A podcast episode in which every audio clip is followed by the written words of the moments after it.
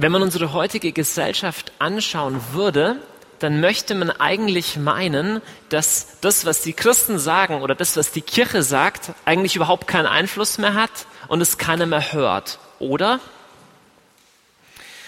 Das Interessante ist, dass es ein Thema gibt, über das die Leute total genau Bescheid wissen, was die Kirche sagt und sie finden das alle zum Kotzen.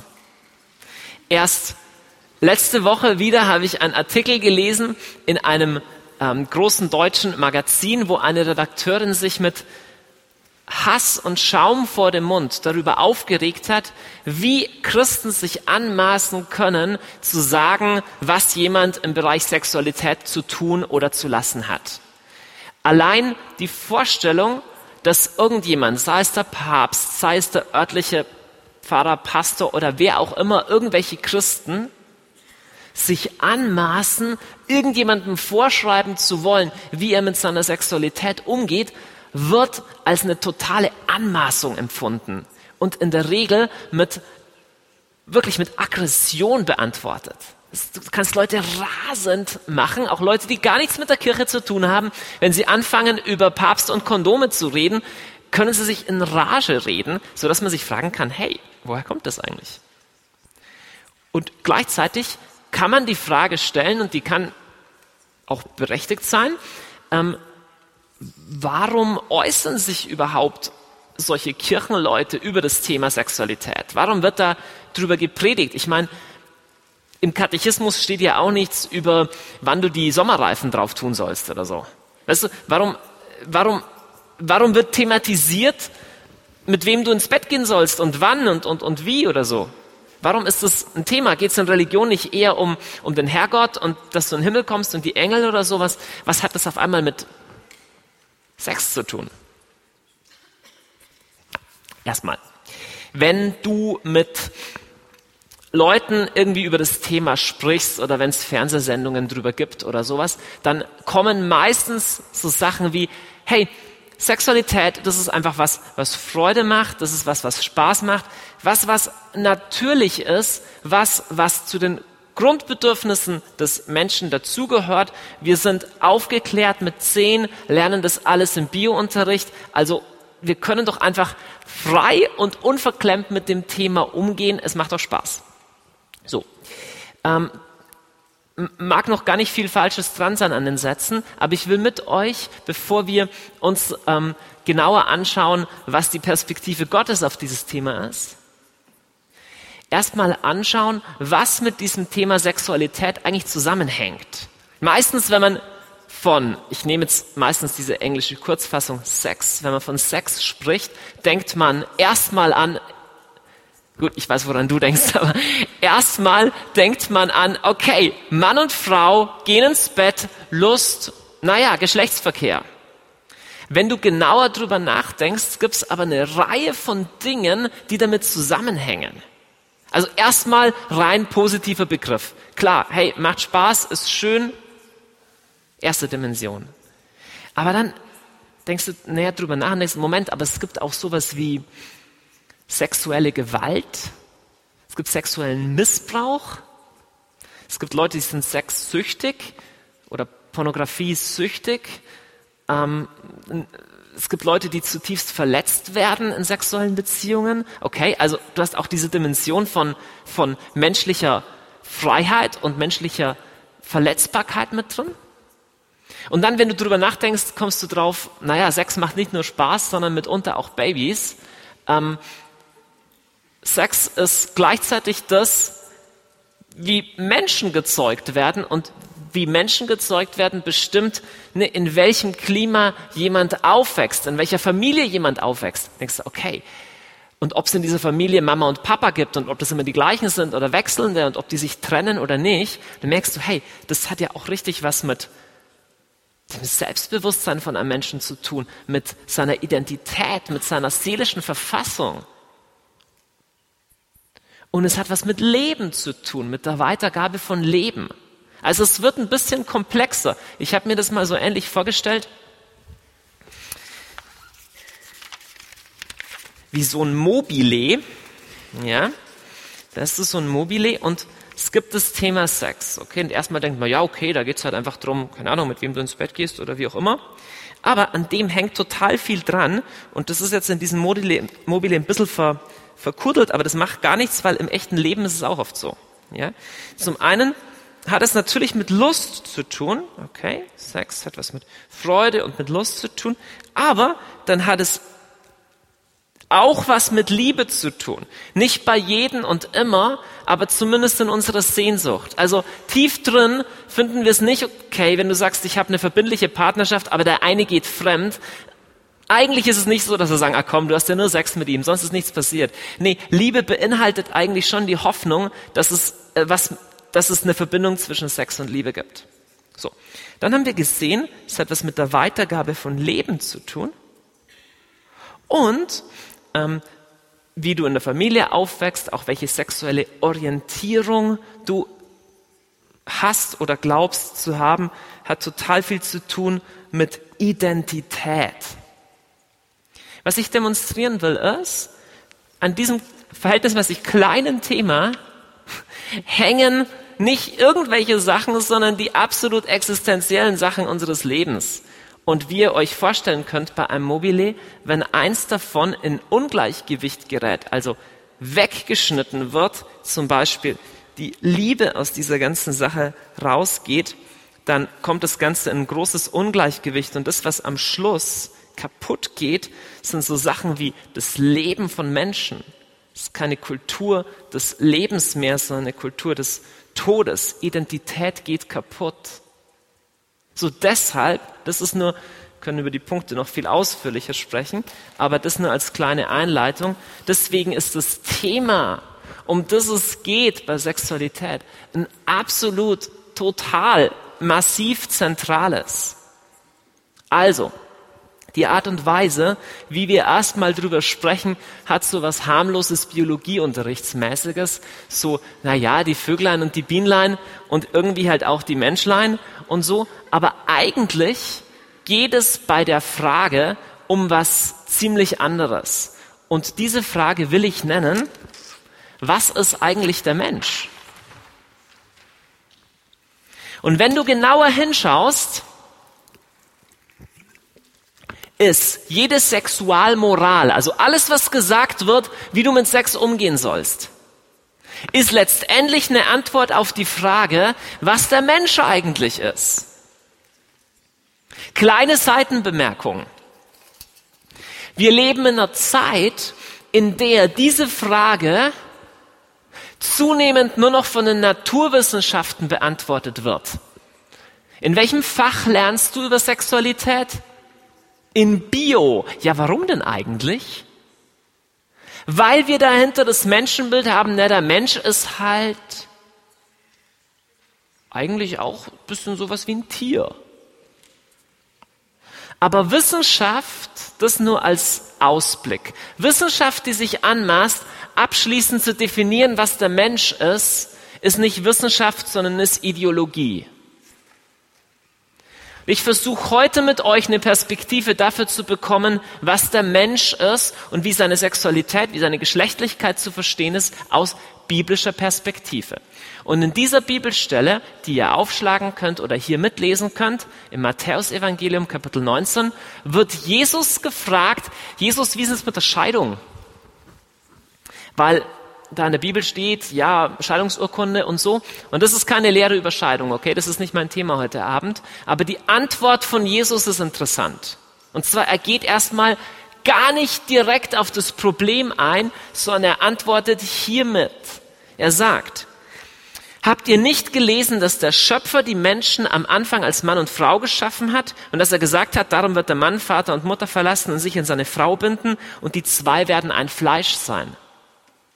Jesus beantwortet die Frage nach der Scheidung mit einer viel tieferen Antwort, nämlich indem er erzählt, was am Anfang Gottes Grundordnung war für diese Frage, was der Mensch ist. Und alle Fragen, die du über Sexualität hast, alle konkreten Einzelfragen, laufen auf die Grundfrage raus, was ist der Mensch überhaupt, wie ist er angelegt, wie ist er designt. Und ich nehme euch jetzt mit auf eine, wie ich finde, absolut höchst spannende erzählerische Reise in Genesis 2 in den Garten Eden. Sah so ähnlich aus zumindest wahrscheinlich. Wir lesen in Genesis 2. Mose Kapitel 2 den sogenannten zweiten Schöpfungsbericht. Ich weiß nicht, ob ihr das wisst, dass es zwei parallele Erzählungen gibt von der Erschaffung des Menschen und ich beziehe mich heute im Wesentlichen auf den zweiten davon. Und zwar, ich schreibe hier mal drüber, der Mensch ist, Punkt, Punkt, Punkt.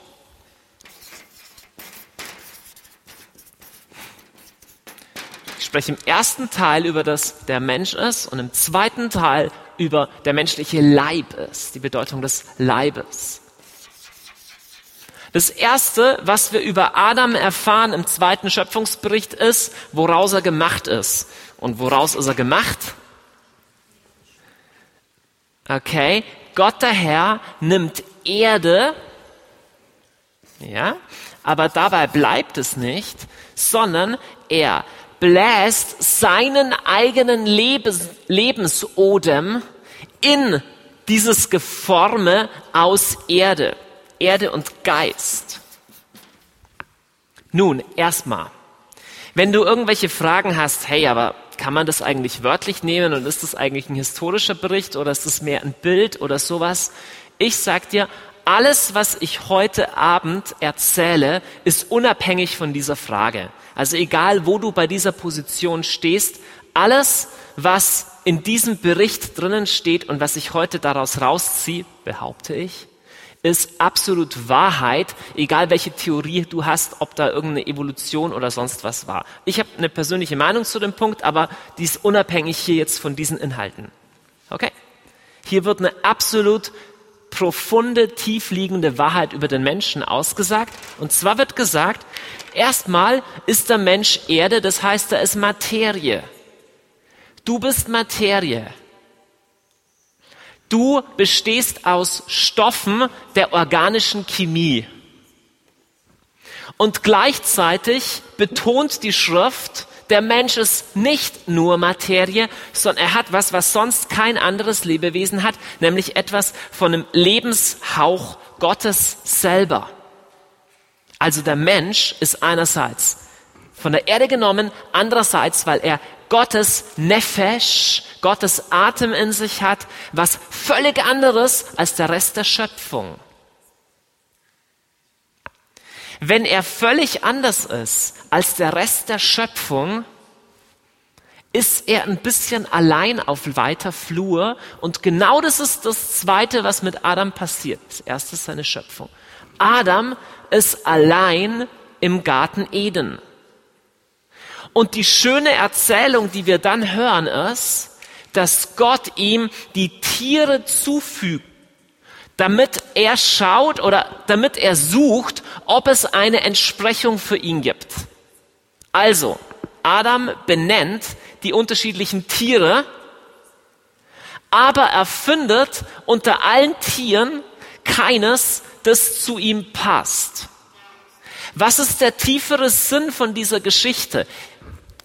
Adam ist einsam. der Mensch ist, hier ist eine tiefe Grundaussage getroffen. Der Mensch ist als Einzelner einsam und auf ein Gegenüber hin geschaffen. Und Adam schaut sich alle Tiere an und jetzt kommt's. Er erkennt, dass es kein Tier gibt, das ihm gleicht, das zu ihm passt. Und zwar warum? aufgrund seiner körperlichen Beschaffenheit. Er hat einen anderen Körper. Er schaut sich das Rhinoceros an. Nee, ein paar Ähnlichkeiten, aber dann doch nicht. Auch der Dachs, nur auf den ersten Blick ähnlich und so. Der Körper, der Leib von Adam, der Leib des Menschen, ist genau der Ort, wo sich seine Suche nach Identität ereignet hey, das kommt uns irgendwie bekannt vor. Der Leib, der Körper von jedem von uns ist Schauplatz unserer Suche nach Identität. Bin ich schön genug? Ist der andere schöner? Muss ich mich schminken? Bin ich zu dick? Bin ich sportlich genug? Wer sieht mich an? Ich schäme mich für das, wie ich aussehe. Das sind keine Fragen, die Tiere haben und es sind auch nicht Fragen, die wir Menschen nur haben, keine Ahnung, weil wir gerne gesünder leben wollen. Es sind Fragen nach unserer Identität. Jede Frage, die deinen Körper betrifft und wie du mit deinem Leib umgehst, berühren, wer du bist, berührt deine Identität. Und das Entscheidende an dieser Geschichte ist, dass Adam nicht nur einsam ist, auf ein anderes hin erschaffen ist, sondern dass er in keinem Tier ein passendes Gegenüber findet und die Schrift schreit hier deutlich raus, Adam, der Mensch, ist kein Tier. Jetzt sagst du vielleicht, das ist jetzt keine wahnsinnig tiefgründige Aussage, auf die Idee wäre ich selber auch schon gekommen. Wenn du auf die Idee auch schon gekommen bist, dann bist du extrem vielen modernen Wissenschaftlern viele Schritte voraus. Denn wir leben seit 150 Jahren, das heißt hauptsächlich seit Beginn des Darwinismus, in einer geistlichen Kulturrevolution, die uns erzählt, dass wir eigentlich nichts anderes sind als Tiere. Und die erste Ideologie, die den Darwinismus zur Grundlage genommen hat für das eigene Menschenbild, war der Kommunismus. Und alles, was im Kommunismus passiert ist, hat nur funktioniert auf der Prämisse, dass der Mensch eigentlich ein Tier ist.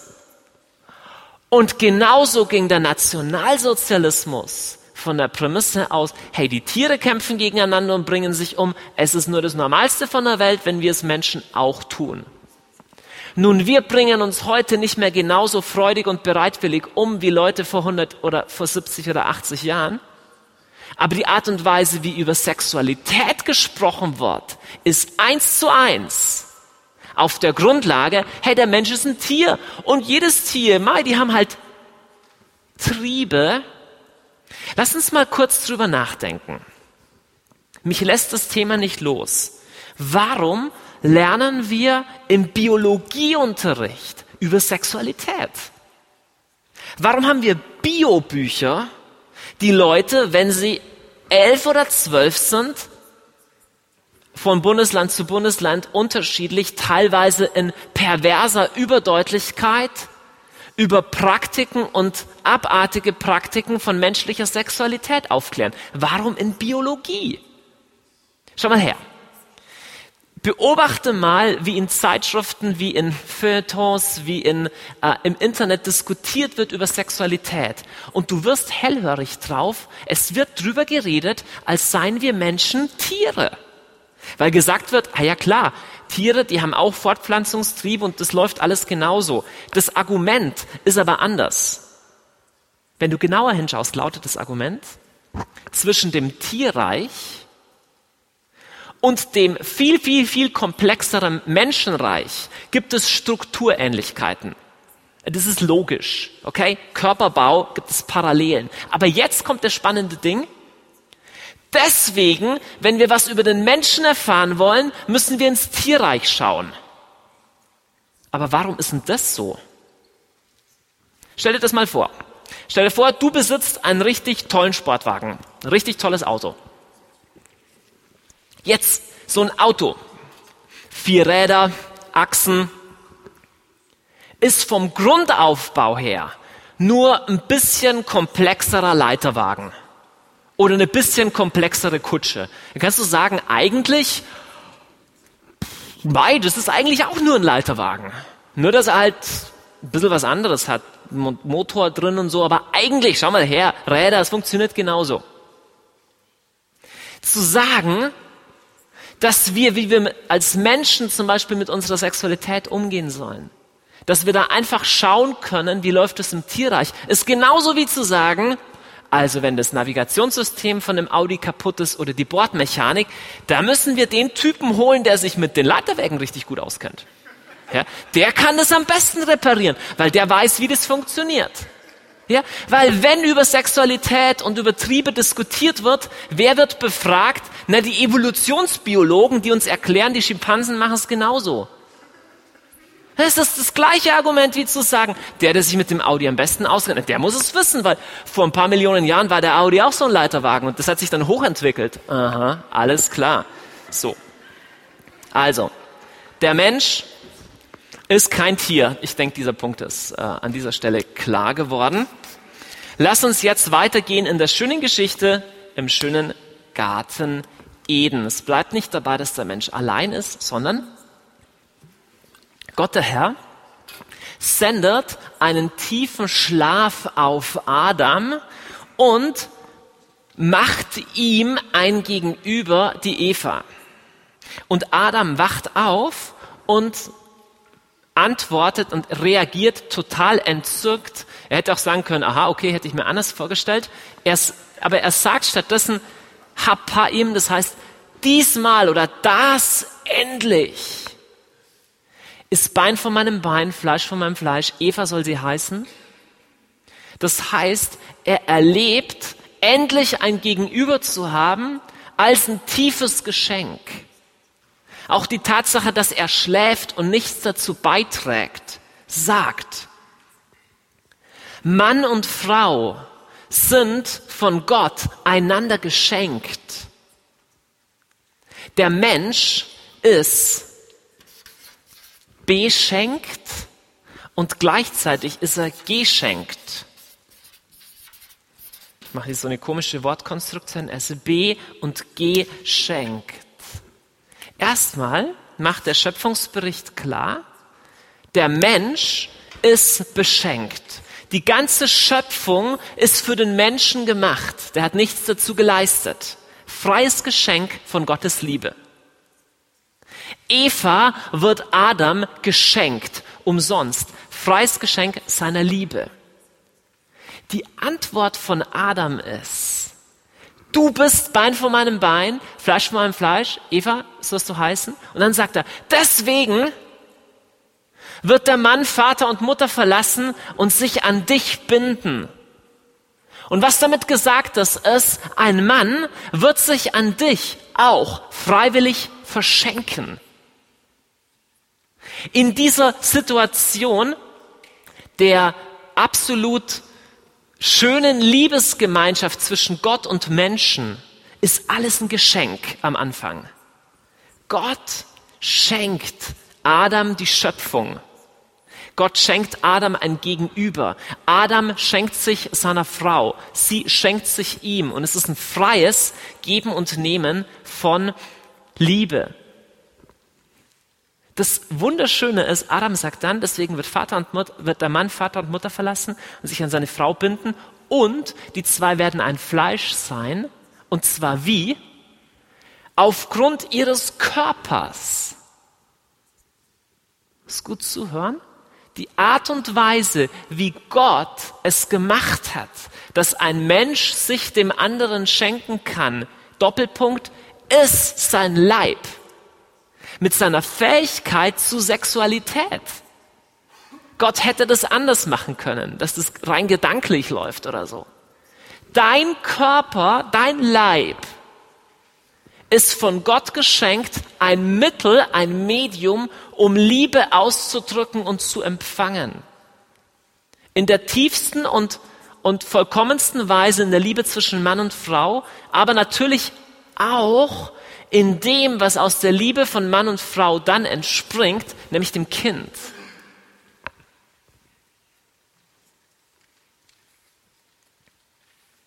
Wichtig ist hier, ein Geschenk ist immer freiwillig. Du kannst ein Geschenk nicht verdienen, du kannst es dir nicht erkaufen. Adam macht das ganz klar. Er sagt, der Mann wird Vater und Mutter verlassen und sich an seine Frau binden. Das heißt, hier ist eine Entscheidung im Spiel. Freunde, echte, von Gott gewollte Sexualität basiert auf einer freien Wahl, auf einer freien Entscheidung. Eine Ehe, die nicht auf Freiheit basiert, ist keine gültige Ehe. Eine Beziehung, wo Zwang und Abhängigkeit herrscht, ist keine freie, schöne Beziehung. Echte Liebe hat was mit Schenken zu tun. Und mit einer Entscheidung, sich zu schenken. Adam sagt nicht, Eva, du siehst so gut aus, deswegen wird der Mann mit dir ein Fleisch sein, weil er kann gar nicht anders, wenn er dich sieht. Hörst du mich? Hier ist von keinem Zwang, von keinem Trieb die Rede. Es ist ein freies Geschenk der Liebe. Er sagt, er wird das eine verlassen, freiwillig, um sich an dich zu binden. Und jetzt kommt's, und dann werden sie ein Fleisch. Und was kommt zuerst? Genau, der Bund kommt zuerst. Hier kommt ein völliges Ja von Adam zu Eva und danach kommt als sichtbarer Ausdruck dieses Ja's das ein Fleisch werden. Lass uns jetzt im nächsten Punkt bisschen an dieses ein Fleisch werden denken. Wir lesen im ersten Schöpfungsbericht, dass der Mensch erschaffen ist als Abbild Gottes. Nun die Frage, wer von beiden ist Abbild Gottes? Der Mann oder die Frau? Oder wer von beiden mehr? Erstmal, Mann und Frau sind je für sich einzeln Abbild von Gott. Es gibt was von der Schönheit Gottes, das in einer Frau aufstrahlt und nicht in einem Mann. Und es gibt Eigenschaften und Teile und Aspekte Gottes, die in einem Mann aufstrahlen und nicht in der gleichen Weise in einer Frau. Also, der Mann ist Ebenbild Gottes in seiner Männlichkeit und die Frau ist Ebenbild Gottes in ihrer eigenen Geschaffenheit, in ihrer Weiblichkeit. Und zugleich sind Mann und Frau in ihrer Vereinigung als ein Fleisch, als Einheit auch Abbild Gottes. Und ich werde euch jetzt zeigen, auf wie tiefe Weise. Abbild Gottes. Auch hier wieder Der Mensch ist Abbild Gottes nicht nur in, keine Ahnung, in dem, wie er denkt, auch in seiner Leiblichkeit. Auch Mann und Frau in ihrer körperlichen Liebe zueinander. Hey, weißt du, dass dein Leib dafür gemacht ist, Ausdruck deiner Persönlichkeit zu sein? Und weißt du, dass die eheliche Liebe zwischen Mann und Frau Ausdruck der Liebe Gottes sein soll. Auch oh, Freunde, ich bin nicht der Meinung, dass wir in einer Kultur leben, die Sexualität überbewertet. Sicher nicht. Ich bin der Meinung, dass wir in einer Zeit leben, in einer Kultur leben, die Sexualität absolut unterbewertet und nicht als das erachtet, was sie eigentlich ist und von Gott her sein sollte. Im Geschlechtsakt Adam erkannte seine Frau im Einswerden von den beiden Teilen, die beide Gott repräsentieren, strahlt etwas auf von Gott, was nicht repräsentiert ist in nur einen von beiden. Und ein Teil davon ist, was passiert, wenn Mann und Frau einander erkennen mitunter. Genau, sie kriegen ein Baby und Mann und Frau werden Abbild Gottes unter anderem als Schöpfer. Gott ist Gemeinschaft, Gott ist sich schenkende Liebe. Und aus dieser sich schenkenden Liebe raus entsteht die Welt. Gott der Vater hat in seinem Sohn Jesus durch den Heiligen Geist alles erschaffen. Mann und Frau lieben einander und aus dieser ehelichen Liebe wird ein Kind und Mann und Frau nehmen teil am Schöpfungswerk Gottes. Es ist nicht gewaltig. Wenn du genauer hinschaust, erkennst du, dass die Dreifaltigkeit in dem, wie sie die Welt erschafft, ihren, ihr Abbild findet in einer Ehe zwischen Mann und Frau. Was für unglaublich große Berufung einer Ehe. Kaum zu fassen. Das ist übrigens eines der einfachsten Argumente, warum Gott dreifaltig ist und sein muss. Der Islam betont, Gott ist nur einer. Okay, wenn Gott einer ist und alleine und nur er, kann er nicht die Liebe sein. Denn wen liebt er, bevor er die Welt erschafft? Er liebt er sich selbst die ganze Zeit. Es ist keine Liebe, die sich selbst liebt. Gott ist die Liebe und in ihm, in ihm selber gibt es schon das freie Spiel von sich schenken und sich empfangen. Und diese Liebe ist fruchtbar. Da entsteht was raus, nämlich zum Beispiel die Welt. Und das ist das Vorbild für das, wie wir Menschen gemacht sind. So. Der Mensch ist am Anfang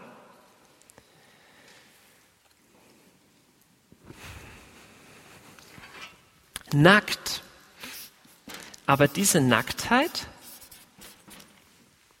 ist für ihn nichts, wo er sich schämt. Hm, lass uns mal genauer hinschauen. Die Bibel erzählt, Adam und Eva waren nackt, aber sie schämten sich nicht voreinander. Ich werde über den Begriff der Scham gleich noch mal mehr sagen. Ist erstmal interessant. Nur Menschen haben Scham. Kein Tier zieht sich was an, was denkt, oh, ich bin ja nackt. Das ist für jedes Tier normal.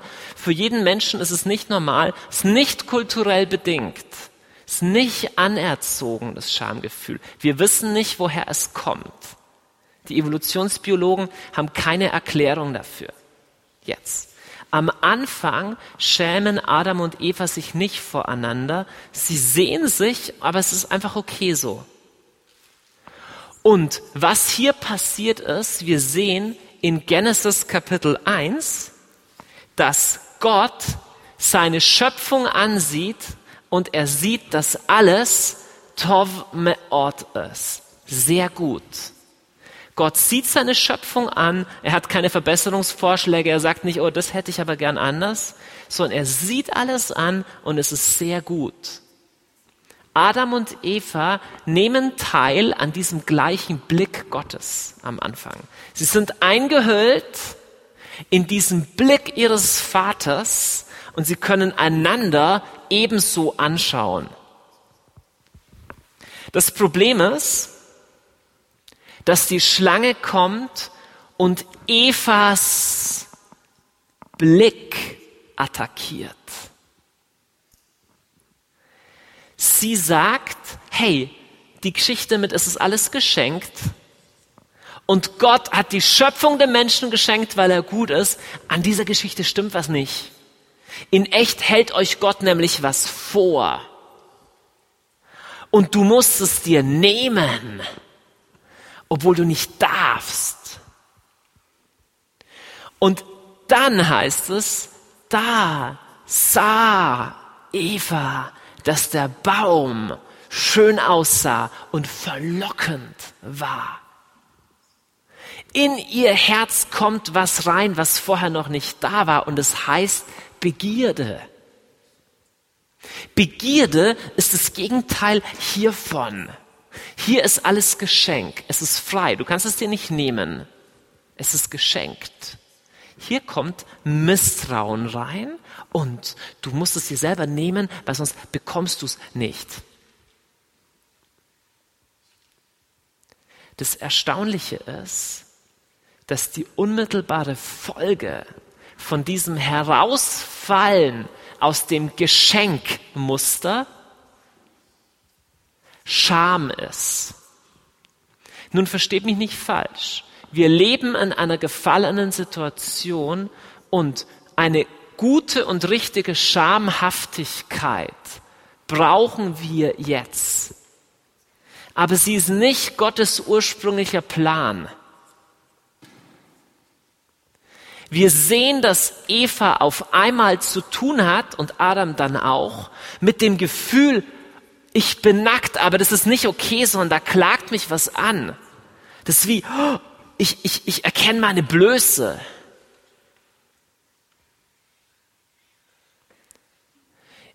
Warum schämt sie sich eigentlich vor Gott? Gott kommt und sie verstecken sich. Sie schämen sich, weil etwas in ihr Herz reingekommen ist, was Begierde heißt. Von Begierde, der Satz geht noch weiter.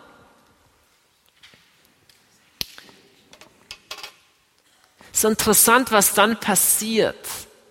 Sie fühlen sich nackt und brauchen Feigenblätter, um ihre Nacktheit zu bedecken. Der Mensch braucht auf einmal was. Vorher bekam er alles geschenkt. Auf einmal braucht er Materie, um seine Angst zu verbergen und seine Scham zu verstecken.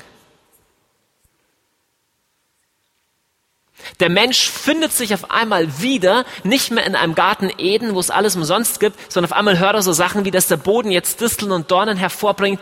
Er lebt nicht mehr im Land des Überflusses, wo alles Geschenk ist, sondern er lebt im Land des Mangels, wo du dir das versuchst zu holen und du bekommst es nicht, deswegen versuchst du es in Materie zu holen. Und sofort lesen wir, was zwischen Adam und Eva losgeht. Beschuldigungen, Nee, die Frau war es und nee, nee, die Schlange war es. Und dann sagt Gott, weißt du, was jetzt passieren wird, ihr zwei? Eva, du wirst Begehren haben nach deinem Mann. Aber dein Mann wird über dich herrschen. Ich glaube nicht, dass es nicht auch andersrum geht. Der Mann hat sehr wohl auch Begehren nach seiner Frau. Wir werden uns nachher eine Stelle bei Jesus anschauen, wo er sagt, wenn eine Frau lustvoll anschaut, voller Begierde anschaut, hat schon in seinem Herzen Ehebruch begangen. Was Jesus hier sagt ist, der Hauptpunkt ist nicht, ob du Sex hast mit ihm oder nicht. Der Hauptpunkt ist, von was bist du motiviert, von Begierde oder Liebe bestimmt.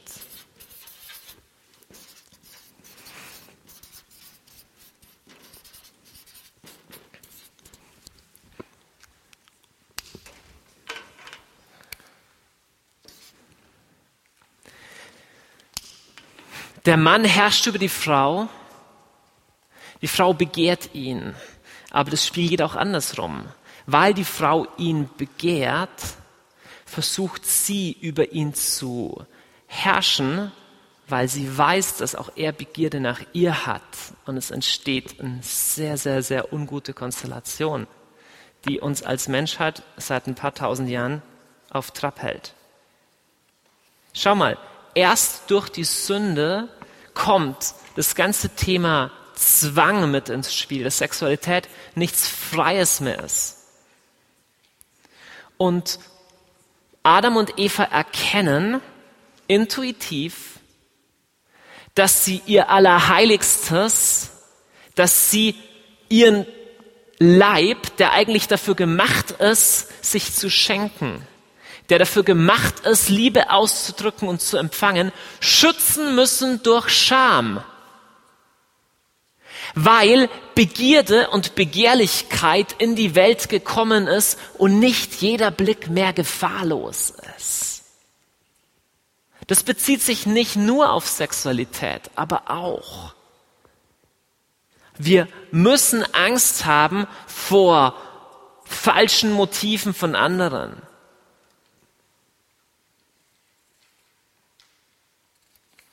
Und seither steht unser Herz zu jeder Zeit in einer Kampfsituation zwischen Begierde oder Liebe. Und alles, worüber wir sprechen werden im Laufe dieser Lehrserie mit Sexualität, steht vor dieser Grundentscheidung. Von welchem Geist sind meine Blicke bestimmt? Von Begierde oder von Liebe? Von welchem Geist ist mein Umgang mit dem anderen Geschlecht bestimmt? Mit dem Umgang mit meiner Frau bestimmt? Begierde sagt immer, ich will haben. Ich will kontrollieren. Ich will es mir holen. Und Begierde führt immer dazu, dass jemand beherrscht wird. Und Liebe führt immer in die Freiheit.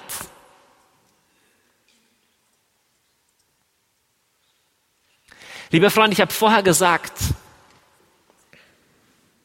dass an dem kleinen Thema Sexualität praktisch alles hängt, was den Menschen ausmacht. Identität, Freiheit, Leben, Liebe. Ich will dir sagen, der oder das, was in deinem Leben definiert, wie du deine Sexualität lebst, das ist dein Gott. Weil das der Herzbereich ist, wo sich entscheidet, wem folgst du wirklich. Und Gott unterscheidet sich von den Götzen durch eine Sache. Wenn Gott an der ersten Stelle steht, wenn Gott wirklich Gott ist, entsteht Freiheit und Liebe. Und wenn ein Götze an der Stelle Gottes steht, entsteht Knechtschaft und Unfreiheit.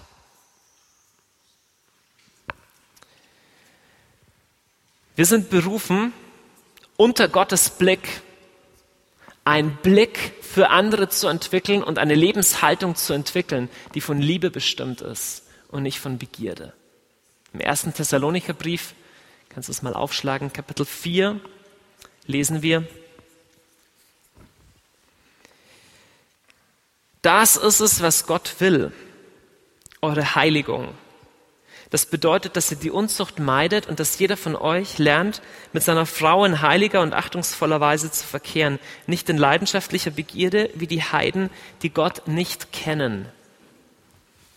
Ich will diese Bibelstelle mal kurz auf bisschen andere Weise übersetzen.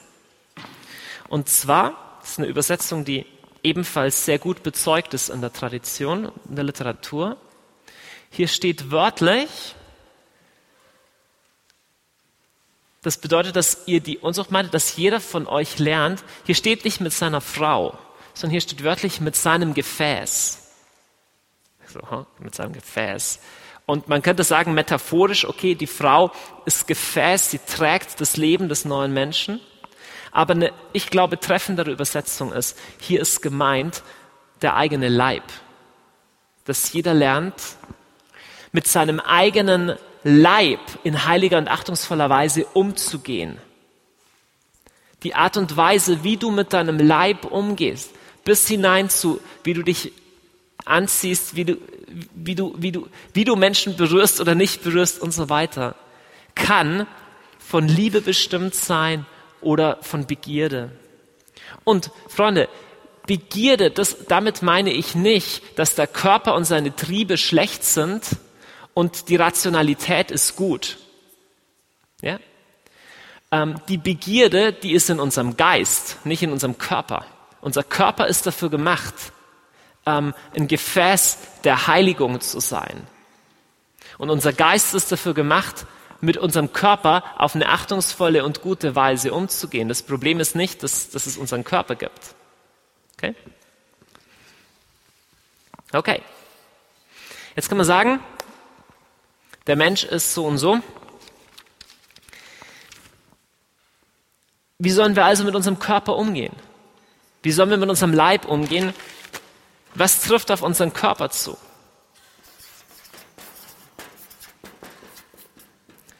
Und die erste Gefahr könnte sein, dass man sagt, okay, hey, wir kommen jetzt in so einen totalen Moralismus rein. So, du darfst das nicht und das ist auch unkeusch und da musst du dich noch verhüllen oder sonst irgendwas. Und die Bibel ist voll von dem absoluten Gegenteil. Okay? Jesus ist nicht sowas wie ein verbesserter Moralprediger.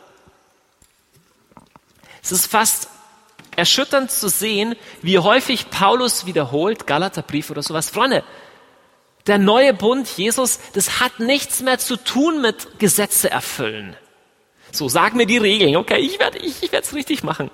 und motiviert von Scham und Zwang und ich weiß schon, ich bin eine ganz blöde Sau und so und jetzt sag mir, was ich tun soll. Das hat nichts mit dem zu tun, was Jesus will. Dann sagst du, ja wie? Okay, ist dann alles erlaubt oder wie? Und Paulus sagt das auch schon. Paulus sagt, okay, sollen wir jetzt sündigen, damit die Gnade übergroß wird? Sagt er, nee, ganz so ist auch wieder nicht. Also wie jetzt? Erstmal, neutestamentliches Christentum hat nichts mit so einer Regelbuchmentalität zu tun. Das darfst du, das darfst du nicht und es ist zwang und einengend. Aber hat alles in der Welt zu tun mit deiner Identität.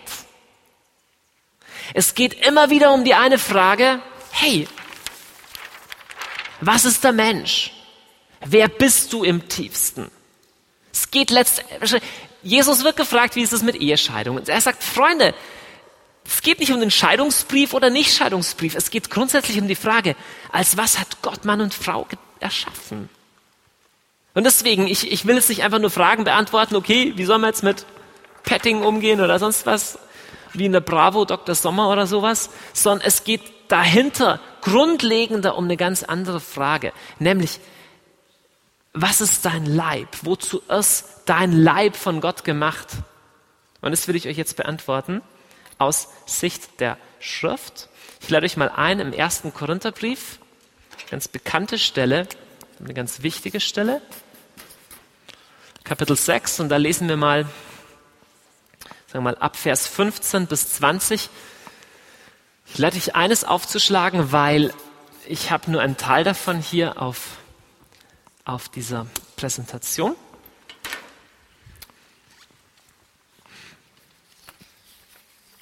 Paulus schreibt an dieser Stelle über Prostitution. Und zwar sagt er, wisst ihr nicht, dass eure Leiber Glieder Christi sind? Darf ich nun die Glieder Christi nehmen und sie zu Gliedern einer Dirne machen? Auf keinen Fall. Oder wisst ihr nicht, wer sich an eine Dirne bindet, ist ein Leib mit ihr, denn es heißt, die zwei werden ein Fleisch sein. Was Paulus hier sagt ist, ist egal ob du sie liebst, egal ob sie es nur für Geld macht, wenn du mit ihr schläfst, wirst du ein Fleisch mit ihr. Und wenn du weißt, was dein Leib eigentlich ist, dann wirst du sehen, dass das ein schreiender Widerspruch ist zu dem, wer du in Jesus bist. Es ist nicht ein Ding von, oh, ist verboten und schäm dich mal, sondern es ist nur, hey, es entspricht überhaupt nicht deiner Identität in Jesus. Also, der erste Teil heute war ziemlich stark darüber, wie hat Gott den Urzustand von Adam und Eva gemacht. Ich spreche jetzt darüber, wie ist unser Stand in Jesus. Okay? Durch Bekehrung zu Jesus, Taufe, Wiedergeburt, wohnt der Heilige Geist in dir. Und Jesus und Paulus sagt, Vers 17, Wer sich dagegen an den Herrn bindet, ist ein Geist mit ihm. Hütet euch vor der Unzucht. Jede andere Sünde, die der Mensch tut, bleibt außerhalb des Leibes. Wer bei Unzucht treibt, versündigt sich gegen den eigenen Leib. Und dann führt er dieses Bild ein.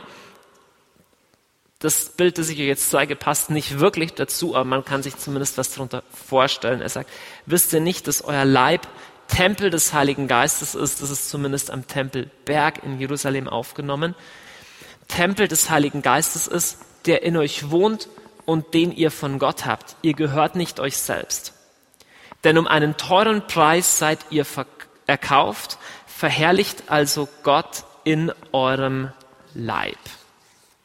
Die Aussage, dein Leib ist ein Tempel des Heiligen Geistes, ist ein Satz, den man gar nicht genug in jedem Einzelteil betonen kann. Erstmal wird gesagt, dein Leib. Hier wird nicht gesagt dein Geist. Hier wird nicht gesagt dein Gebetsleben. Kneif dich mal selber in den Oberarm. Damit ist dein materieller Körper, dein Leib gemeint. Du bist kein Tier. Adam ist von Gott erschaffen als eine Mischung aus Erde und Nefesh. Dein Körper ist nicht nur Materie. Dein Leib ist Tempel des Heiligen Geistes. Ich wollte ursprünglich diese Lehre übertiteln mit einem eigentlich, mit einer treffenden, aber provokativen Aussage, die lautet, Sex ist heilig. Die biblische Wahrheit ist, das, was du mit deinem Leib tust, hat geistliche Konsequenzen. Du kannst die zwei Dinge nicht trennen. Du kannst nicht sagen, hey, das war doch nur mit meinem Körper oder sowas. Dein Leib ist Tempel des Heiligen Geistes. Dann, dein Leib ist Tempel des Heiligen Geistes. Das bedeutet, Gott wohnt in deinem Leib. Und zwar auf die Art und Weise wie, jetzt kommt eine Metapher, wie in einem Tempel. Nun, ich will euch kurz aufzeichnen, was ein Jude meint, wenn er von Tempel spricht. Da meint er ja keinen buddhistischen Tempel oder so. Und er meint auch nicht den heutigen Tempelberg, wie er heute aussieht. Das Besondere am jüdischen Tempel war, was würdet ihr sagen, was war das Besondere am jüdischen Tempel? Okay, es gibt ein Allerheiligstes, wo Gott wohnt. Was noch? So von der Architektur her? Okay, schaut mal her. Der Tempel ist eine Ineinanderordnung von unterschiedlich heiligen Bereichen. Also, der war in etwa so aufgebaut, dass es einen großen Vorhof gab, dann gab es ein Heiligtum und dann gab es ein Allerheiligstes und es hatte jeweils Türen. Also hier gab es auch Türen, hier gab es Türen, hier gab es Türen und es waren Höfe und es war stufenweise angeordnet bis hinein in das Allerheiligste. Und in diesem Allerheiligsten wohnte Gott. Wenn Paulus diese Metapher bringt von einem Tempel, dann schwingt bei ihm als Jude das ganze Bild mit. Deswegen will ich mit euch dieses Bild ein bisschen durchdenken. Dein Leib ist ein Tempel. Es gibt in deinem Leib ein Allerheiligstes. Und dieses Allerheiligste ist dafür gemacht, heilig gehalten zu werden. Dieses Allerheiligste ist dafür gemacht, auf eine profunde, auf eine tiefe Weise Abbild von Gott zu sein. Das Allerheiligste im Tempel ist deswegen das Allerheiligste, na, weil da nicht jeder rein darf. Sondern es gab bestimmte Zeiten, wann jemand rein darf. Und ins Allerheiligste durfte sogar nur einer, nämlich der hohe Priester.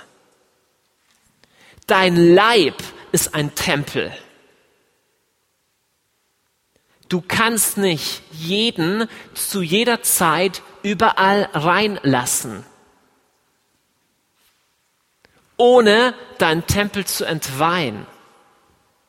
Und ich will jetzt auf eine Eigenschaft des Tempels zum Abschluss herauf, die ich von den jüdischen Auslegern gelernt habe und die ich spannend finde. Manche haben es vielleicht schon mal gehört von mir.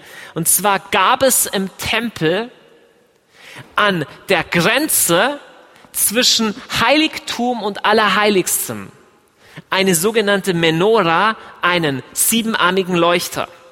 Okay? Das heißt, im Plan wäre das etwa hier ein siebenarmiger Leuchter. So. Diese Metapher, dass der menschliche Leib wie ein Tempel ist, den gibt's im rabbinischen Judentum auch schon.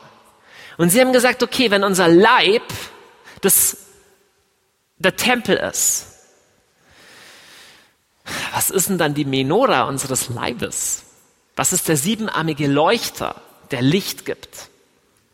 Und sie kamen auf die Idee, sieben, das Gesicht hat eins, zwei, drei, vier, fünf, sechs, sieben Öffnungen. Hat man vielleicht noch nie so gesehen, aber hat was für sich.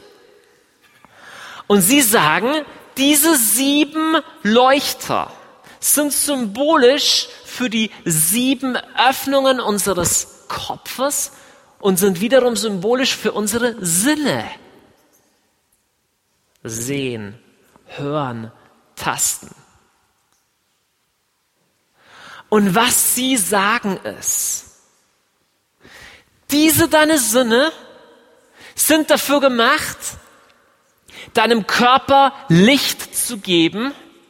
Deswegen ist es wichtig, musst du aufpassen, was du durch diese Türen hineinlässt.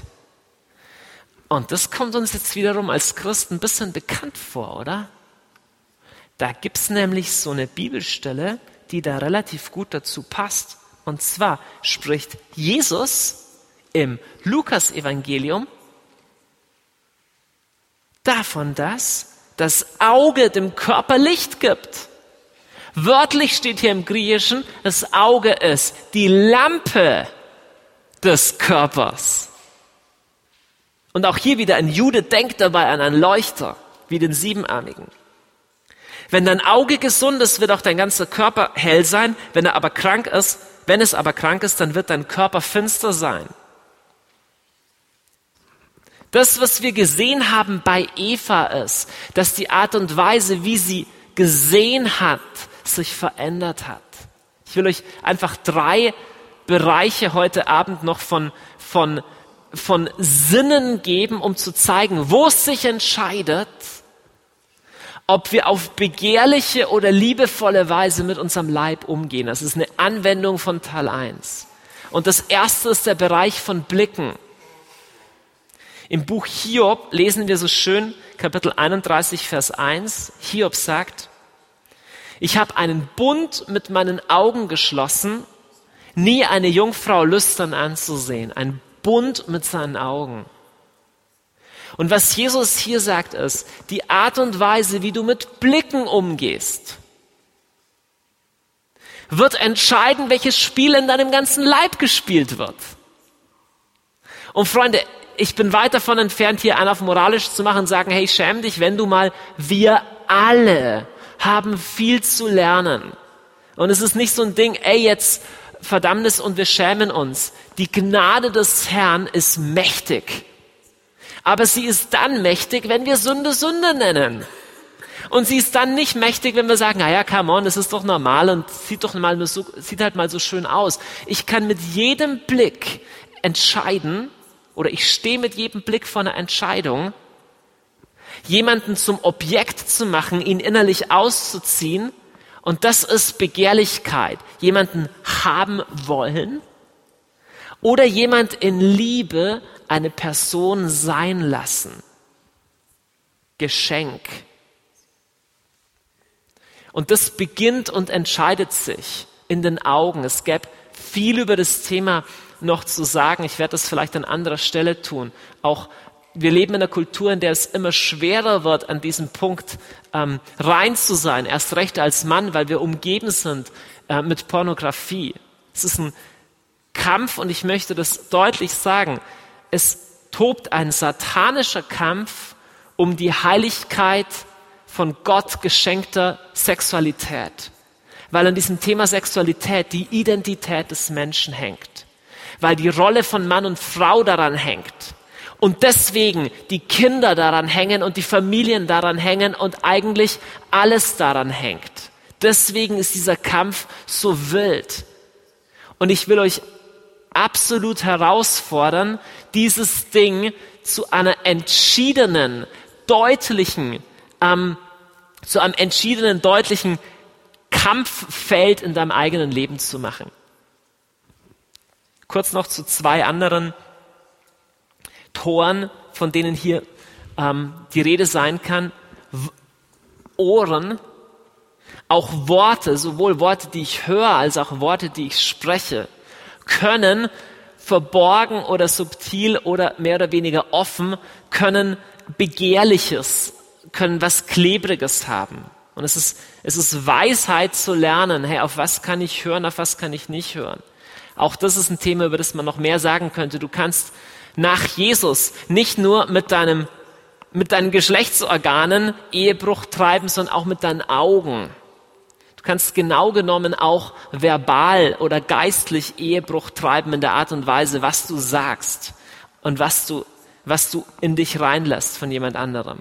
Auch hier wieder ist, die, ist eine Grundentscheidung, Freies als Geschenk empfangen oder Begierde. Aber die, an anderer Stelle noch mehr. Und natürlich im letzten, ähm, die sind die Tastorgane, die Berührungen. Du kannst durch Berührungen verunreinigt werden oder dich verunreinigen. Und das ist nicht, hey, und wenn dir das passiert ist und wenn du schon hast und so weiter, ist alles vorbei. Überhaupt nicht. Einfacher Dreischritt, bekenn das Ding, bring es vor Gott, sag nicht so, nee, nee, ist ganz normal, bekenn das. Ersten Johannesbrief heißt es, wenn wir im Licht wandeln, wie er im Licht ist, reinigt das Blut uns, das Blut Jesu uns und wir haben wieder Gemeinschaft miteinander. Das heißt, Verbindung und Liebe zwischen Menschen wird wiederhergestellt. Aber dazu musst du es bekennen. Dazu musst du klar sagen, es war nicht gut. Red dich nicht raus. Zweitens, du musst um Reinigung beten. Wir brauchen seine Hilfe. Okay? Es ist kein Zeichen von Schwäche, wenn du sagst, ich brauche Hilfe. Es ist ein Zeichen von Stärke. Es ist ein Zeichen von Schwäche, wenn wir so tun, als wären wir alle cool. Weil an diesem Thema Sexualität ist keiner von uns cool. Okay? Es gibt keinen hier im Raum, für den das nicht irgendwo ein Problem ist. Niemand. Herzlich willkommen in der normalen Welt. Wir können einfach, ja, wir können einfach nur lernen, echt dazu zu stehen, zu sagen, Herr, schau uns an. Und auch nicht so ein Ding, oh Mist, ich habe schon wieder sagen, Herr, ich bin schwach, schau mal, so bin ich gemacht. Aber ich will, und das ist der dritte Punkt, Krieg dagegen erklären. Denn ich bin gemacht, um in Reinheit und in Freiheit zu leben. Und der Herr weiß, was er mir zumuten kann. Und er weiß, ich werde 77 Mal äh, fallen. Aber wenn ich bekenne, wird er treu sein und wird mir einen neuen Start geben. Und ich liebe einfach diese Verheißung viel zu sehr, wo Jesus sagt, Selig, die ein reines Herz haben, denn sie werden Gott schauen. Ich habe Lust, Gott zu schauen. Auf Deutsch gesagt heißt es, kämpfe um die Reinheit von deinem Herzen, wenn du mehr von Gott genießen willst. Du willst mehr von Gott sehen, du willst mehr geflasht sein von seiner Schönheit. Kämpfe um die Reinheit in deinem Herzen. Das ist ein Kampf, der ist es wert. Fang ihn heute an. Gott hat Sex gemacht. Gott hat sich Sexualität einfallen lassen. Er hätte es anders machen können. Er hat Sex erschaffen, inklusive Verliebtheitsgefühl, inklusive Orgasmus. Alles volles Paket ist Gottes zu sein. Er hat es gemacht, ein Ausdruck von Liebe zu sein. Und es ist ein schönes Paket. Und ich träume davon, dass Leute in diesem Land aufstehen und sich freuen an Gott geschenkter Schönheiten in Sexualität. Amen. Lass uns beten.